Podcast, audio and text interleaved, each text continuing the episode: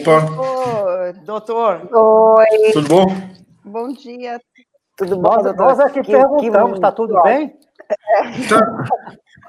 É, estamos aqui fazendo, trabalhando, mas tá, tá, pelo menos aqui no nosso hospital, a demanda está é, caindo, né, da, da cidade, da região metropolitana, e nós estamos começando em um projeto de reduzir, voltar o hospital a ter uma ala de Covid, mas não ser só Covid, né? Tá, e dar espaço para outros atendimentos que estão ficando para trás, né?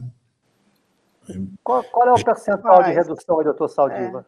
É. Olha, a gente chegou a ter, durante umas, uns dois meses, 300 vagas de UTI praticamente lotadas, né? 290, 290 e 300, né? Quer dizer, fomos aumentando. Agora nós estamos em torno de 120, 130 pacientes, o que é bastante, né? bastante, considerando a gravidade, porque para cá vem os casos que, tem, que estão em condição mais crítica. Então, isso tem feito, ainda tem uma demanda bastante em cima do hospital, mas, é, é, é, quer dizer, considerando o que era antes, a gente está melhor, mas ainda tem um caminho longo, que eu imagino uns quatro meses, de atividade intensa com o Covid aqui na, no nosso hospital. Pera, doutor, aqui nós fomos pautados, inclusive, pela Bruna, que falou com o senhor, que Opa. mudou a forma de contagem dos casos de Covid em São Paulo. Como é que é isso? Não, não, isso eu não. Eu, eu sou o último a saber, mas eu posso. É, não, é, não é o meu. Veja, o que aconteceu possivelmente foi que a, a, você tinha um problema que era assim, né? O, você registrava o caso no dia que o exame ficou positivo e não no dia que a pessoa se contagiou. Né? Isso levava, às vezes, dependendo do lugar ou da estrutura do lugar, uma defasagem que podia ser significativa entre o, o saber o momento que o, que o indivíduo teve o contágio, ou quando ele ficou doente, e o teste por causa que isso demorasse muito, você defasava isso. Isso fazia com que os casos caíssem no final de semana e, e subissem na segunda ou terça-feira, por questões de registro. Então, o que acho que foi feito foi colocar, pelo que eu ouvi dizer, é, recolocar os casos no dia que o exame foi colhido. Né? E, e, isso tem obrigado a fazer aquela famosa média móvel. Né? A média móvel ela faz a média de um dia, ela faz a média de três dias, depois faz dos pula um dia, faz dos três dias e vai indo, de tal forma que você é, não tem esses, esses, esses. Você põe um amortecedor na curva, você tem uma ideia melhor da tendência temporal, né, dos casos. Quando você faz isso, só querendo ser muito técnico, você intuitivamente é, está apostando que não tem mais como fazer busca ativa. Você não tem, não está pensando mais em eliminar a casos recentes, mas saber a tendência regional no tempo, né? Então, com isso, você consegue saber se uma região está subindo ou está descendo, mesmo com pouco prejuízo da temporalidade de, de saber quando os casos se, se, se, se contaminaram. Ou seja, está é, se favorecendo processos de abertura da economia, saber aonde você tem que restringir mais atividades e não em busca de casos individuais. Doutor. Pois não, professora Gina. professora, não. Chamou professora, aqui, eu devolvo na hora. Na doutor, professor. professor, é, ontem a gente comentou muito sobre o, o, vídeo postado pelo prefeito de Itajaí, que é. Bom, nem Morastone. e ele faz, ele recomenda um tratamento. Então, é, por favor, se puder acompanhar com a gente o vídeo, eu gostaria da sua opinião depois sobre este tipo de tratamento que ele recomenda. Obrigada. Perfeito. Eu não sei se o Fernando achou aqui o vídeo que ele estava procurando. Achou, Fernando? É, mas eu vi. É, é, é, digamos assim, para resumir, é para pôr ozônio no rabo. Pronto. É, é o, o, o... É, se isso Existe. A, a, parte da ozonoterapia é uma das, dos, esquecendo a via de administração, que já é peculiar, né? O, o, ela é uma das, das é, dos conflitos que existem hoje entre as práticas alternativas de medicina e as práticas tradicionais. A ozonoterapia tem sido preconizada pelos que praticam ozonoterapia ou medicina de oxigênio para uma série de males. E, e, existe um conflito quanto à, à eficiência desses é, estudos, né, de, de, dessa terapia. Né? Você usa ozônio, por exemplo, para algumas situações muito específicas, como, por exemplo, gangrena e outras coisas desse é, tipo. Né? Mas é, para vírus, por exemplo, você não tem nenhum estudo controlado, a não ser experiências isoladas, como aconteceu com outras terapias que se apregoam como sendo vantajosas. Né? Então, existe uma sociedade médica da ozonoterapia, existe pessoas que praticam ozonoterapia e foi reconhecido pelo Conselho Federal de Medicina como uma especialidade médica. E para você dar ozônio, que é um gás, ou você põe ele numa, numa aplicação venosa, que tem que ter um cuidado maior, é caro, ou então você pode absorvê-lo por mucosas é, que absorvem coisas como a mucosa intestinal. E aí você tem aquela solução de introduzir uma sonda fininha. É, eu, eu, eu, notei que ele, ele, ele, ele fez um, o prefeito fez um, um comentário sobre as dimensões da, da, da introdução e, e, e, diz, e colocou isso como é, como sendo um tratamento eficiente para o Covid. Veja, eu, eu, não tenho nada contra a é, é, é uma prática de você ter medicamentos por administração mas uh, o que eu achei difícil é que um prefeito que defende, possivelmente é um médico, defende a ozonoterapia, ele apregou a ozonoterapia como uma terapia eficiente quando não, não existem evidências para isso.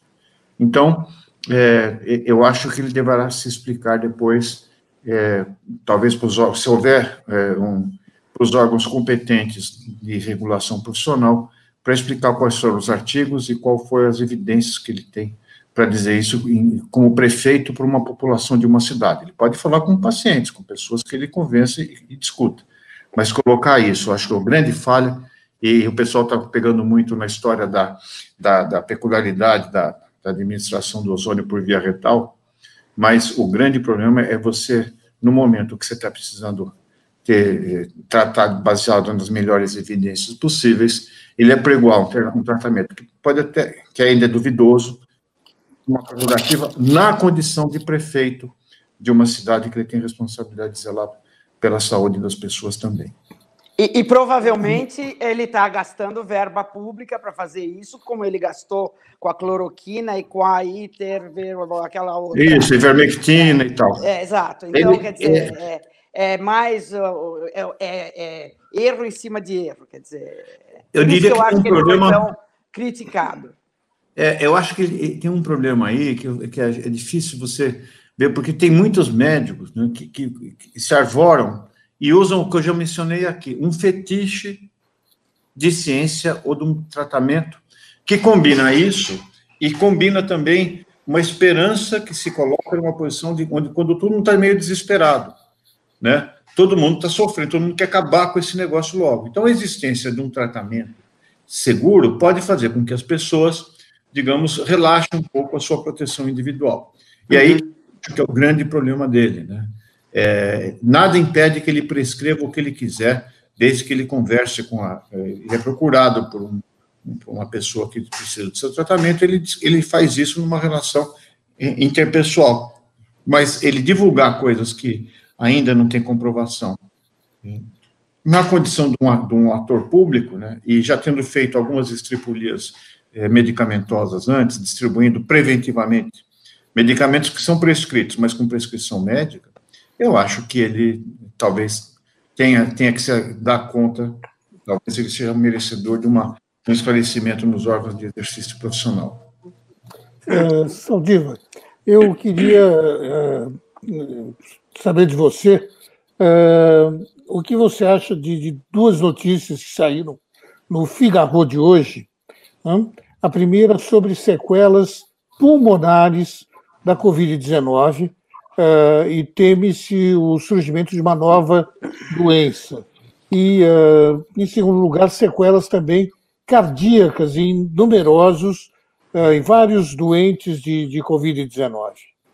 Oh, aí eu já posso falar um pouco melhor, né? Porque eu, eu, eu estava até agora estava escorregando naquele limite difícil entre você é, entre a, se equilibrar entre é, um, talvez um descuido, né, profissional e, e talvez a, a, a eficácia, digamos o que existe de, de confusão por médicos que assim é, procedem. O, nós estamos estudando especificamente isso.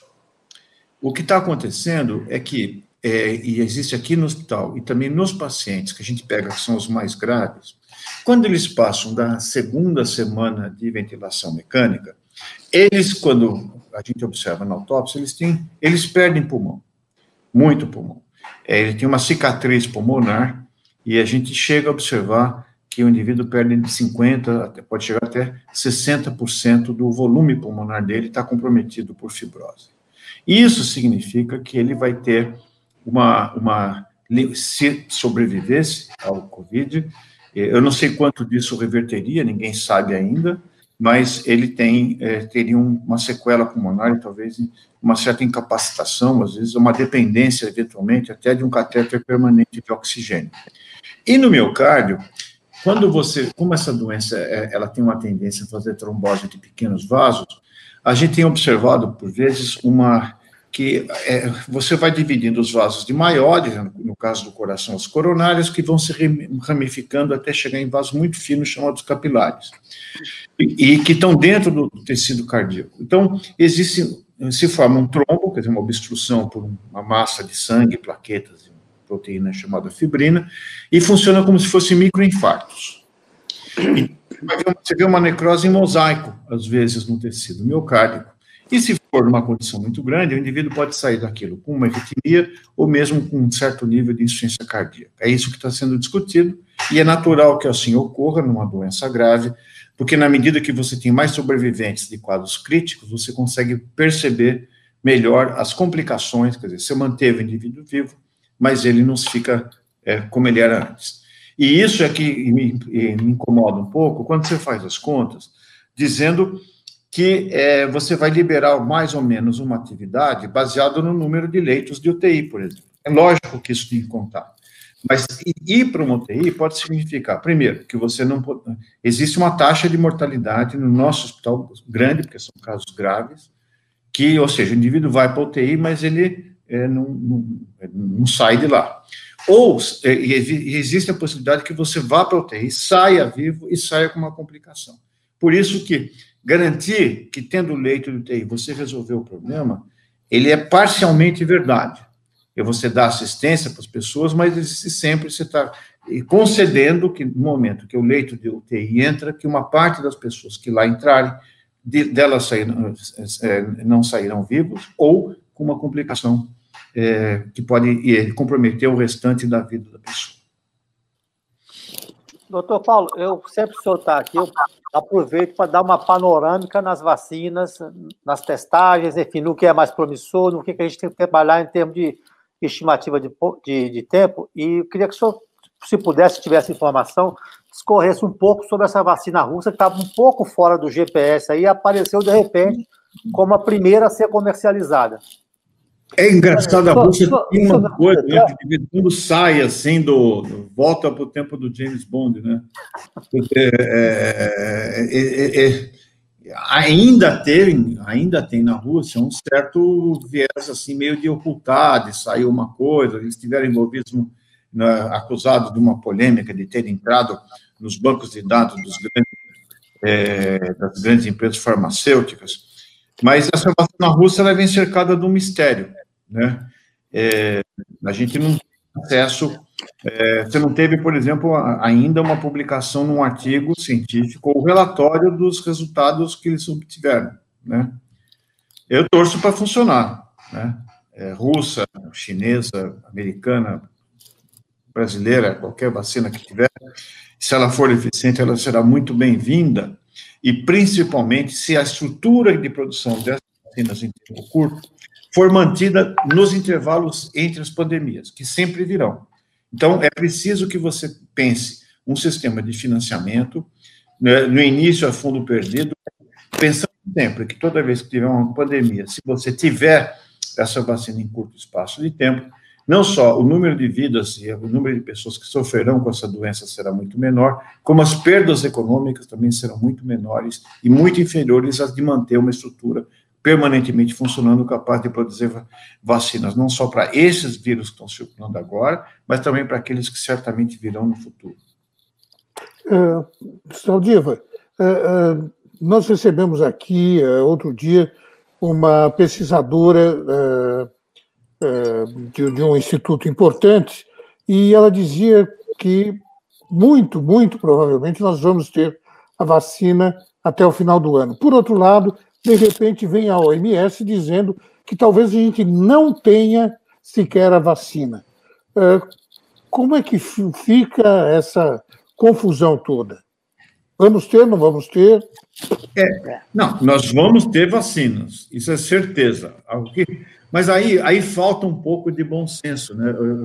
da OMS de falar uma coisa dessa no momento como esse, é, como esse está. É, quando ela diz, quando, por exemplo, teve aquela epidemiologista-chefe, falou que as formas assintomáticas não transmitiam o, o, o vírus, ela, ela fez um enorme desserviço. O que ela pode, talvez, tentando interpretar o que se passou no, no lobo frontal da pessoa que, que fez essa declaração, é, pode ser que a gente nunca tenha uma vacina perfeita, eficiente, com alto nível de proteção.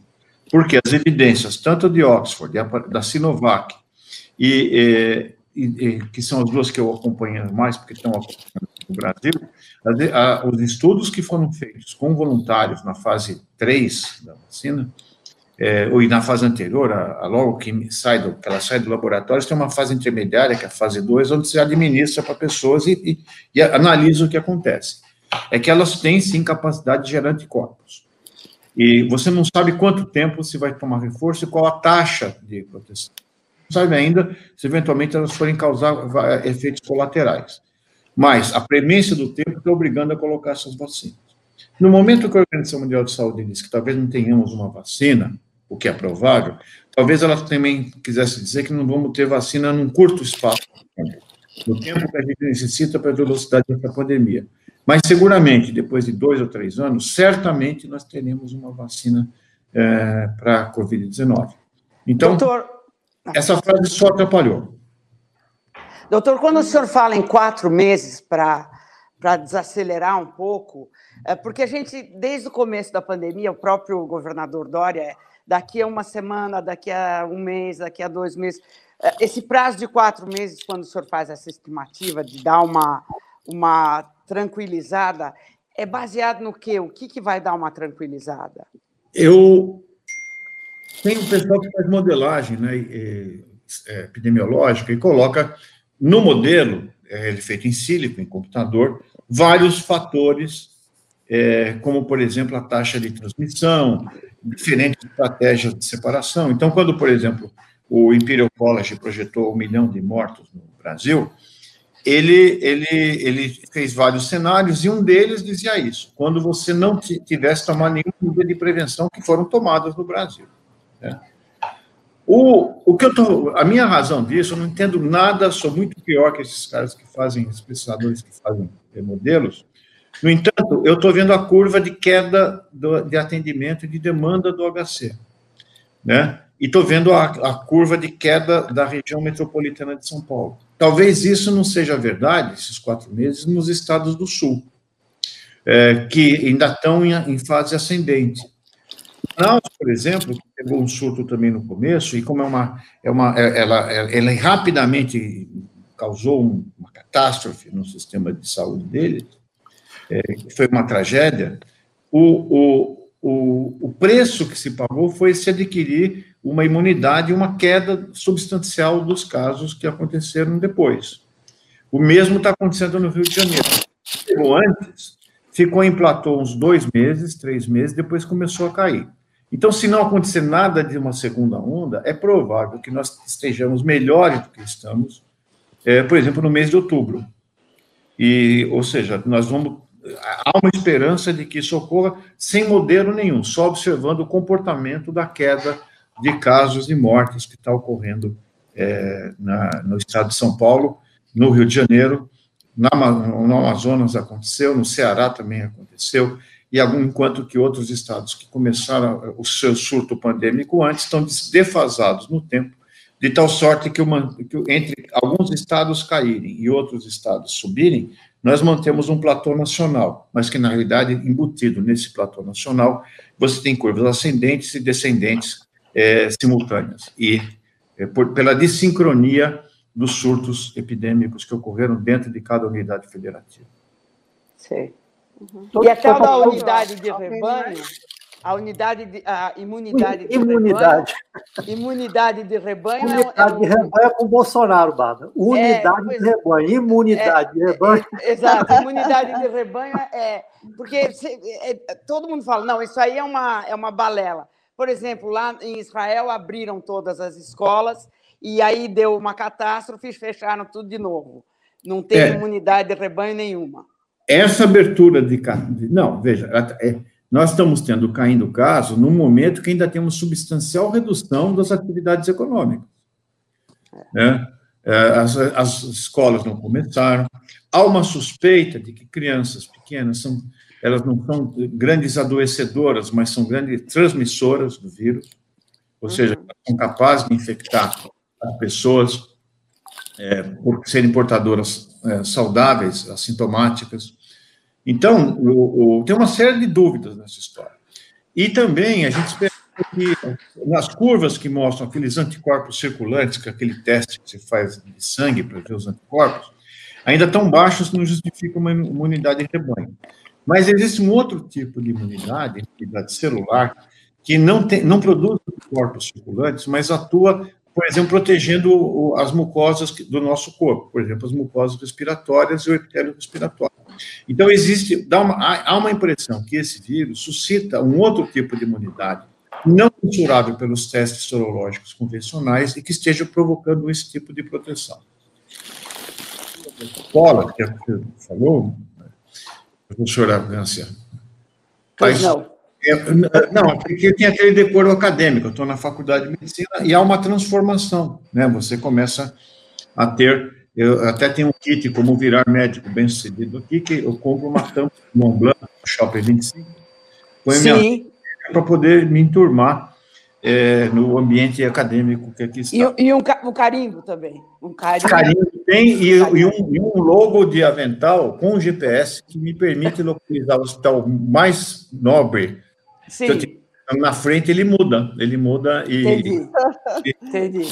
Mas o, o, o que o que está pintando, se eu, se eu tivesse que agora abrir escola, eu acho uma temeridade abrir escolas, em que pese que eu reconheça que para as famílias de baixa renda, aquelas que a criança come, inclusive que vivem em ambiente hostil, a escola é um alívio para elas, e não. Claro. É um... Então, eu, eu acho temerário. Se fosse meu filho, mas já, meus filhos já não, não estão na idade na escola, mas meus netos, eu, eu não aconselharia a voltar à escola nesse momento, é, mas eu reconheço que para algumas famílias a falta da escola é muito, é, é muito significativa. E, e vamos lembrar que a gente ainda tem, infelizmente no Brasil, uma taxa relativamente alta de, de mortes, tanto em gestantes quanto em crianças.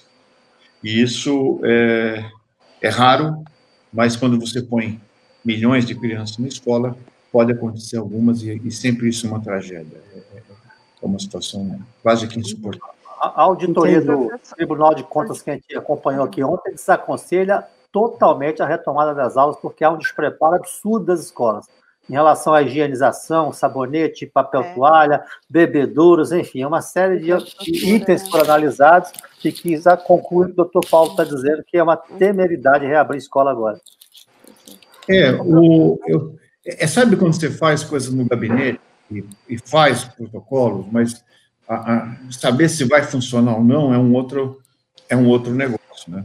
E para variar, isso vai ser desigual, né? Como sempre.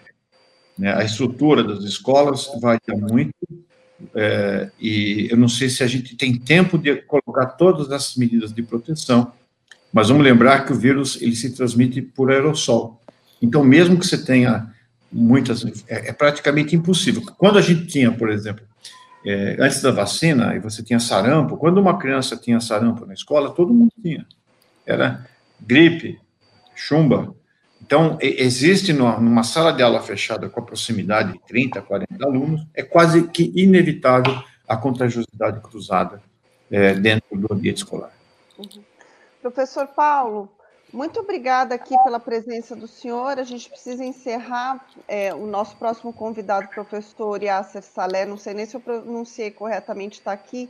A gente vai falar também sobre a situação do Líbano em virtude daquelas explosões que aconteceram ontem, né? Que também são é, assim é, suscitam muitos questionamentos, né? Não sabemos ainda o porquê e como, enfim. E agradecer novamente ao senhor por todas as informações. O pessoal do chat aqui também agradece. Eu que agradeço, né? Preciosas informações. Não, e começamos com um difícil ofício de explicar medicação por orifício, né? Você não anda aqui na... E nós saímos e conseguimos sair dessa aqui. Tá melhor. Tá terminando aqui naquela famosa reunião de 22 de abril, o Bolsonaro disse que querem ver a hemorroida deles.